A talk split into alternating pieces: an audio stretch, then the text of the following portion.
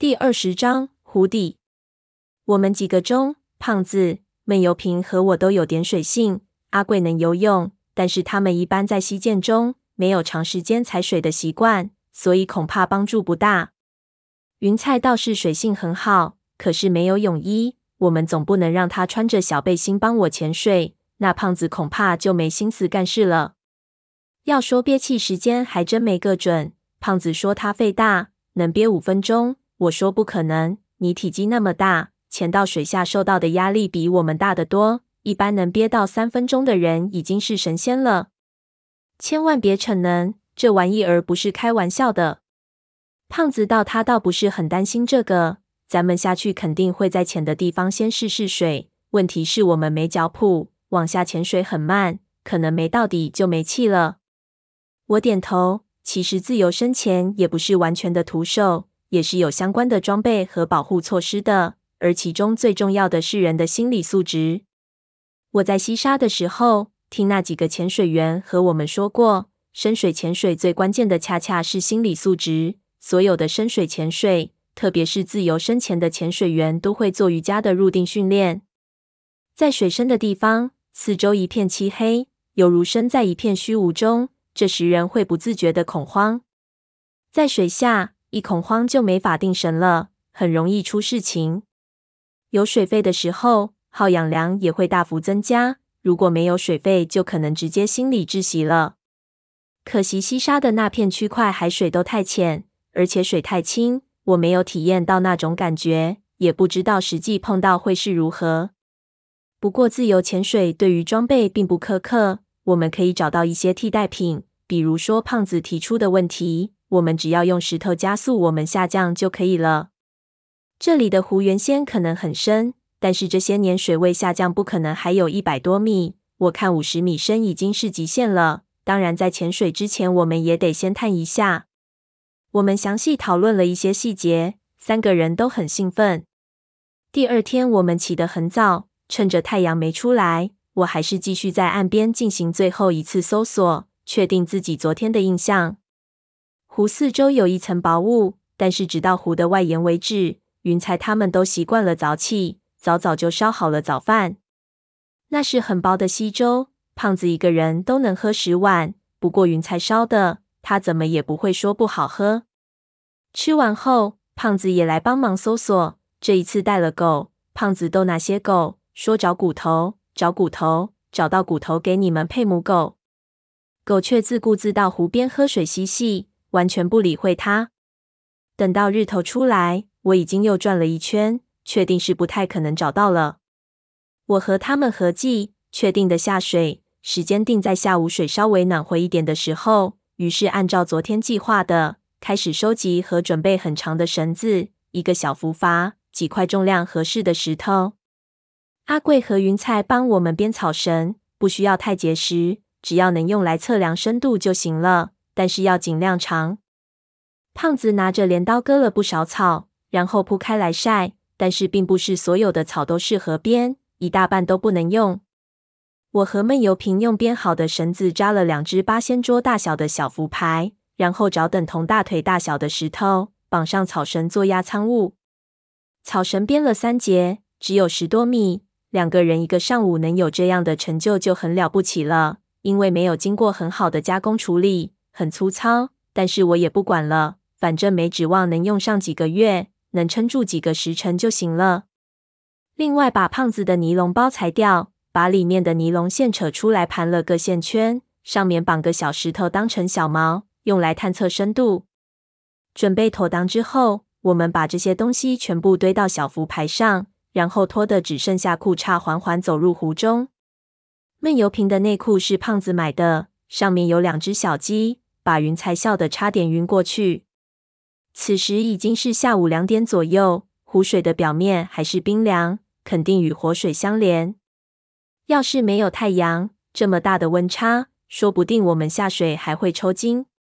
一路踩水，很快脚下的水的颜色就变深了，这有点让人心虚。看不到底的地方，总让人感觉不安全。不过经历了大风大浪，那种感觉一闪就过。湖也不大，我们很快就踩水到了湖中心的位置。湖风非常凉爽，暑意全消。在湖中心，踩水需要更用力才能保持身体的平衡。胖子用手抹了一把脸，问道：“天真无邪船长，先干什么？”“先测水深。”我道。胖子拿起系着小石头的尼龙丝，往水里丢去。石头拉着丝线往下不停地沉，丝线圈在胖子手里不停地转动。很快，只剩下线能看到，石头沉入了黑暗之中。等了一分多钟，线圈才停止转动。胖子把线头拉断，把线一点一点拉上来，一边数绕的圈数，最后确定水深有三十三米多。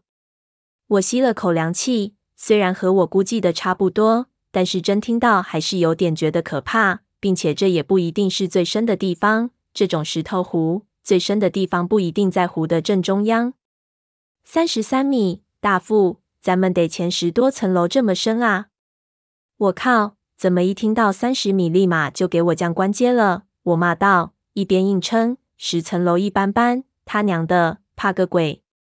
说着就和闷油瓶用泥塞住耳朵。先浅浅的潜了几下，适应了水温，让胖子暂时先在上面看着。他胖不那么好潜，我们争取一次搞定就不用它了。说着，用绑着大石头的草绳系在腰上，拿好镰刀，装在塑料袋里的手电，我就和闷油瓶打了个眼色。我们深深吸入一口气，在气到极限的时候，一下把石头从木筏上推入水中，石头缓缓沉下，带动我们直接往水里沉去。在苏丹，出轨的酋长夫人就是这么被处死的。我抬头看着水面，没有潜水镜，所有的情形都是迷蒙的，模模糊糊能看到胖子的下半身和木筏的影子，还能看到太阳在水面上的光晕。但是这些情景很快就远去了，一下四周便进入了绝对的寂静。再往下看，下面是一片漆黑的深渊，只能看到闷油瓶的手电。他头朝下，灵活的像一只水鞭。这种情形不会持续太久，我告诉自己。随着四周光线的急剧下降，同时出现的是巨大的水压，我的耳膜和胸口开始非常难受，使得我不得不吐出肺里的空气。很快，我的手电照到了水下的情形，那是青蒙蒙的一片石头，逐渐朝我靠近。随着我的下沉，水底也越来越清晰。我发现水下的石头有深有浅，显然并不平坦，而是一处斜坡。也就几乎在这个时候，我有点锁不住气，看了看表，才下水不到三十秒。我开始感觉一股压力直冲我的鼻子，很想很想吸气。另一边闷油瓶还在不断下潜。我抬头看了看头顶，天哪，头顶一片模糊，只在很远处有一点光晕。你可以想象。你在一个漆黑一片并有三十米高的大礼堂里抬头看碗口大小的天窗的感觉，不由得恐惧顿生乱了手脚，感觉没法坚持了。于是拔出腰里的镰刀，想割断拉住我的草绳。没想到的是，进了水的草绳很韧，我割了两刀，草绳只断了一半，另一半怎么也割不断了。我一下就慌了，条件反射下告诉自己深呼吸镇定，结果一呼吸一口水直呛进肺里。我整个人咳嗽的屈了起来，好不容易把肺里的水憋住，从绳子的一头传来一阵震动，石头已经落到底了。我努力稳住自己，朝下望去，水底果然是一大片单调的陡峭石滩，和岸上的石滩一样，都是大大小小的石头。不过这些石头经年累月泡在水里，上面覆盖着一层水泥。让我感觉异样的是，这些石头完全是干净的。不像我以前看到的水底，石头上都会长一些藻类和螺丝。石滩很陡峭，我的负重石卡在石滩的几块石头里，没有往陡坡下滑。但是石滩下面一片幽深，好像还有的潜。我不知道现在的深度是多少米。另一边闷油瓶下潜的地点肯定比我深得多，因为我已经看到他的手电光沉了下去，好比黑夜中一个模糊的信号弹。我肺里的气已经吐光，人也开始往水底沉去，很快就趴在了水底。这时反而感觉自己还能憋上一段时间。刚才的紧迫感可能是水压压住我的胸口导致的。我撑了一下，把我的负重石从卡住的地方搬了起来，往斜坡下方丢去。负重石头滑了下去，再次带动我下潜，又滚下去了七八米。石滩的坡度变缓，石头又停住了。我抓住绳子，再次沉下去，还想搬起石头。这时，我忽然发现我斜坡下方深邃的青灰色的水中，出现了一个巨大而模糊的影子，好像一只鳄鱼的脑袋。水下的视线十分的模糊，我只能看清楚大概，不由得吓了一跳，心说这种湖里都会有水怪。手电照下去。却看到那影子其实是一间样式古老的木楼，垮塌在我脚下的深沟内，只有一个大概的架子，上面覆满了棉絮一样的沉积物。我拽住绳子，稳定自己的姿势，靠近那木楼，再转动手电，看到这种木楼不止一间，下面还有不少交错的黑影，甚至还有破败的瓦房。顺着这深沟的坡度望下去，石阶、篱笆什么都有，所有的这些都静静地沉在湖水中。天哪！我惊呆了。我看到的竟然是一座瑶族的古寨。